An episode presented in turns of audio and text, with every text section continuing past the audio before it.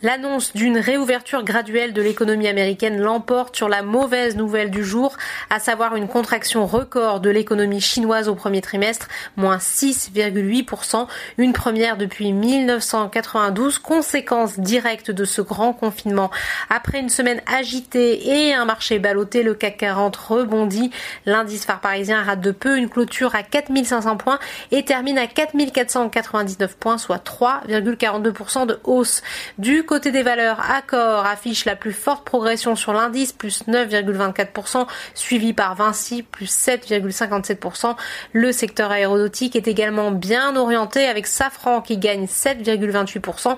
Le titre est en effet porté par les propos du président exécutif d'Airbus, Guillaume Faury, dans une interview accordée au magazine allemand Der Spiegel. Face à la crise, les États européens pourraient bien soutenir l'activité du groupe en passant de nouvelles commandes de matériel de défense. Le titre Airbus en profite et gagne 6,77%.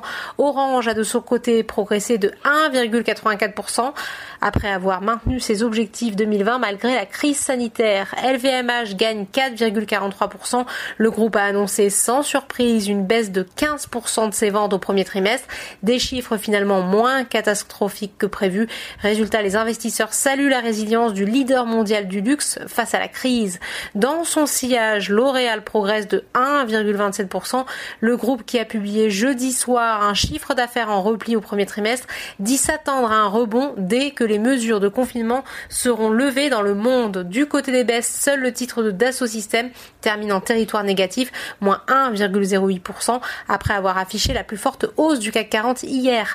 Outre-Atlantique, la bourse de New York est portée par la présentation hier soir du plan de Donald Trump pour faire repartir l'économie américaine. Là aussi, le secteur aéronautique est bien orienté avec Boeing en forte progression après avoir annoncé un redémarrage partiel de son activité. À 18h30 heure de Paris, le Dow Jones gagnait 1,71%, le S&P 500 1,55% et le Nasdaq 0,48%. L'ambiance est quand même refroidie par des cours du pétrole à la baisse. Si le marché action a ignoré les mauvais chiffres chinois, l'or noir subit de plein fouet cette mauvaise statistique car évidemment une contraction de l'activité en Chine, c'est une demande moins forte de pétrole, pays qui représente le plus gros importateur d'or noir.